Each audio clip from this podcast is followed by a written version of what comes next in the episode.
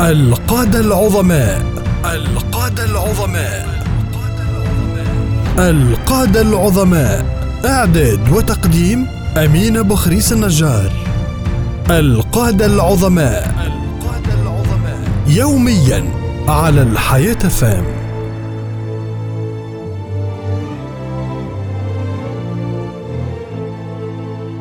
بسم الله الرحمن الرحيم. وصلاة وسلاما على أشرف المرسلين. حياكم الله مستمعين الكرام عبر إذاعة الحياة أف أم لقب بأمير المجاهدين فاتح الصين العظيم. بطل مغوار وقائد عظيم. كبير مجاهدي الدولة الأموية بلا منازع. ناشر الإسلام في أقصى ربوع الأرض من ناحية الشرق. وصاحب الراية التي لم يتجاوز أي فاتح بعده مكانها. أدخل الإسلام إلى بلاد الصين حطم معابد الشرك والأوثان ولم يفر ولم يهزم في معركة قط صاحب الراية المباركة على الإسلام والمسلمين الأمير القائد العظيم قتيبة بن مسلم الباهلي. ولد قتيبة بن مسلم سنة 48 للهجرة بأرض العراق. كان أبوه من أصحاب مصعب ابن الزبير والي العراق حينها. ونشأ قطيبة فارسا على ظهور الخيل رفيقا للسيوف والرمح محبا للجهاد. وكانت أرض العراق هي قاعدة الانطلاق للحملات الجهادية على الجبهة الشرقية للدولة الإسلامية. وقد اشترك قتيبة في هذه الحملات منذ شبابه المبكر وأبدى شجاعة فائقة وموهبة قيادية فذة لفتت إليه الأنظار خاصة من القائد المهلب ابن صفراء وكان خبيرا في معرفة الأبطال ومعادن الرجال فتفرس في قتيبه أنه سيكون من أعظم أبطال الإسلام فأوصى به لوالي العراق حينها الحجاج بن يوسف الثقفي الذي كان يشجع ويحب الأبطال والشجعان فانتدبه لبعض المهام ليختبره بها وليعلم هل سيصلح للمهمة العظيمة التي سيؤهله إليها بعد ذلك. ثم بدأت رحلة المجد لهذا القائد العظيم قتيبة بن مسلم منذ العام ستة وثمانين للهجرة.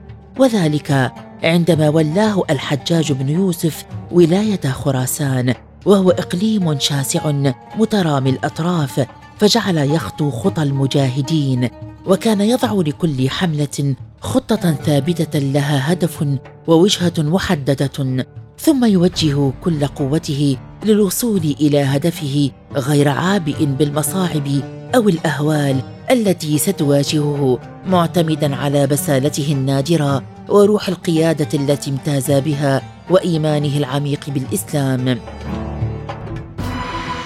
استولى في بداية معاركه على تخارستان السفلى وهي الآن جزء من أفغانستان وباكستان. ثم قاد حملته الكبرى على بخارى وما حولها من القرى والحصون وكانت هي أهم مدن بلاد ما وراء النهر وأكثفها سكانا وأمنعها حصونا. كما تقدم ليتم فتح إقليم ساجستان وهي في إيران الآن وإقليم خوارزم إلى أن وصلت فتوحاته إلى مدينة سمرقند في قلب آسيا ليضمها إلى دولة الإسلام نهائيا.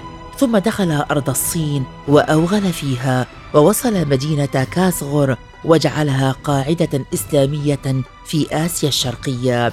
ونستطيع أن نقول أن الأمير القائد العظيم قتيبة بن مسلم الباهلي هو صاحب الفضل الأول بعد الله عز وجل في إدخال أتراك شرق نهر المرغاب وبلاد ما وراء النهر في الإسلام. لقد سحرت شخصيته الجهادية الأتراك فدخلوا في دين الله أفواجا فقد رأوا فيه الفضيلة والشجاعة والرجولة والصدق ومعاني الإسلام النقية المتجسدة في شخصيته. لقد جمع القائد قتيبة بن مسلم الصفات والخصال التي رشحته لأن يكون عملاق الجهاد الإسلامي في هذه الفترة من الزمان حتى أنه كان مجرد ذكر اسمه يلقي الرعب في قلوب أعدائه ويلزمهم الطاعة الكاملة والمهابة الشديدة في نفوس أتباعه وأيام جهاده خير دليل على ذلك. عندما دخلت سنة ست وتسعين للهجرة وفيها فتح قتيبة بن مسلم مدينة كاسغور الصينية أرسل إلى إمبراطور الصين رسلا من المسلمين يتهدده ويتوعده وأقسم قتيبة بالله ألا يرجع حتى يطأ تراب بلاده ويختم ملوكهم وأشرافهم ويأخذ الجزية منهم أو يدخلوا في دين الله أفواجا. فدخل رسل قتيبة على إمبراطور الصين وهو في مدينة عظيمة يقال أن عليها تسعين بابا في سورها المحيط بها واسم هذه المدينة خان بالق وهي من أعظم المدن حصينة ذات أنهار وأسواق وحسن وبهاء. فلما رأى الإمبراطور الرسل قال من أنتم وما تريدون؟ قالوا نحن رسل قتيبة بن مسلم وهو يدعوك إلى الإسلام فإن لم تفعل فعليك بدفع الجزية فإن لم ترضى فالحرب. فغضب الإمبراطور وأمر بهم أن يؤخذوا إلى دار فلما كان الغد دعاهم فقال كيف تعبدون إلهكم؟ فقاموا فصلوا وركعوا وسجدوا فضحك منهم الإمبراطور وسخر طويلا ثم قال كيف تكونون في بيوتكم؟ فقاموا فلبسوا ثيابهم العادية فنظر الإمبراطور ثم أمرهم بالانصراف. فلما كان الغد أرسل إليهم فلما حضروا سألهم كيف تدخلون على ملوككم؟ فقاموا فلبسوا العمائم والمطارف ثم دخلوا على الإمبراطور. فلما رآهم قال لهم ارجعوا! فرجعوا. فنظر الإمبراطور إلى وزرائه وسألهم كيف رأيتم هؤلاء؟ قالوا أيها الإمبراطور إنهم يشبهون الرجال منذ أول يوم أتوا فيه فلما كان اليوم الثالث أرسل إليهم الإمبراطور فقال لهم كيف تلقون عدوكم؟ فقاموا فشدوا سلاحهم ولبسوا المغافر وتقلدوا السيوف والأقواس وأخذوا الرماح وركبوا الخيول. فنظر إمبراطور الصين فرآهم مثل الجبال مقبلين. فلما قربوا منه ركزوا رماحهم ثم أقبلوا نحوه مشمرين. فلما رأت الحاشية ذلك خافوا ودخل في قلوبهم الرعب. فقال الإمبراطور لأصحابه كيف ترونهم اليوم؟ فقالوا ما رأينا مثل هؤلاء قط. فلما أقبل المساء أرسل إليهم الإمبراطور أن أرسلوا إلي زعيمكم.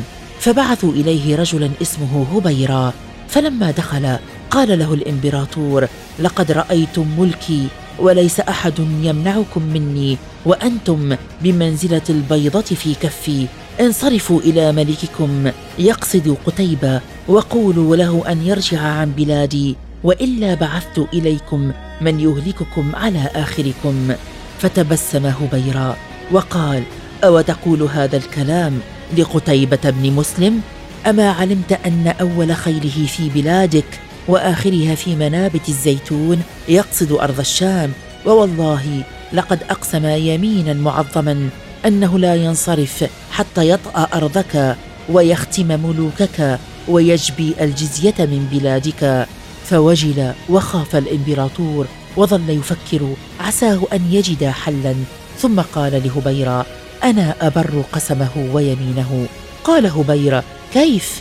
فأجاب الإمبراطور أرسل إليه بتراب من ارضي فيطأها بقدميه كما حلف وأرسل إليه غلمانا من أبناء ملوكنا فيختم عليهم وأرسل إليه ذهبا كثيرا وحريرا وثيابا صينية لا تقوم بثمن ولا يدري أي أحد قدرها. ثم أمر الإمبراطور فصنعت صحاف كبيرة من الذهب الخالص وملئت بتراب الصين ليطأها قتيبة ومعها كل ما قال. فلما وصلوا إلى قتيبة قبل بذلك بعد محاورات طويلة. إلى حد هذا المدى وصلت مقامات رجال من المسلمين رفعة ومكانة في قلوب الأعداء. ولقد تعرض القائد العظيم قتيبة بن مسلم لعدة مواقف عظيمة في حياته صمد أمامها كالطود العظيم وأظهر شجاعة وثباتا وكان يتخذ القرار الصائب والصحيح إذ بعد فتح مدينة بخارى فر منها ملكها وردان شاه وتآلب مع الكفرة من الأتراك فأطاعوه ونقضوا الصلح الذي وقعوه مع قتيبة وحشدوا أعدادا هائلة ودخلوا مدينة بخارى وقتلوا المسلمين بها والمقيمين من كامل الأصناف ووصل الخبر إلى قتيبة وكان يجاهد في إحدى المناطق. فرجع بجنده سريعا وكشر عن أنيابه في معركة رهيبة أبدى فيها المسلمون شجاعة نادرة وبسالة هائلة فانتصروا على القوم الكافرين فلم يقم لهم بعد هذه الواقعة مقام. كان القائد قتيبة بطلا من أعظم الفاعلين في الإسلام سيما في إسلام أمم بأكملها من الأتراك. ولا يعلم أحد من القواد أو المجاهدين أنه قد وصل برايته إلى ما وصل إليه قتيبة بن مسلم في مدينة كاشغر الصينية. ولقتيبة بن مسلم عدة ذرية منهم القاضي عبد الجبار ابن قيس ابن عبد الرحمن ابن قتيبة بن مسلم قاضي مدينة طليتلا بالاندلس وسالم ابن سعيد ابن قتيبة قاضي خراسان. توفي قتيبة بن مسلم سنة 96 للهجرة ودفن بأوزباكستان وما زال قبره معلوما في وادي فرغانة رحم الله القائد العظيم قاهر الترك وفاتح الصين الأمير قتيبة بن مسلم الباهلي وجزاه خير الجزاء. القادة العظماء القادة العظماء القادة العظماء. إعداد وتقديم أمين بخريس النجار. القادة العظماء القادة العظماء. يوميا على الحياة فام.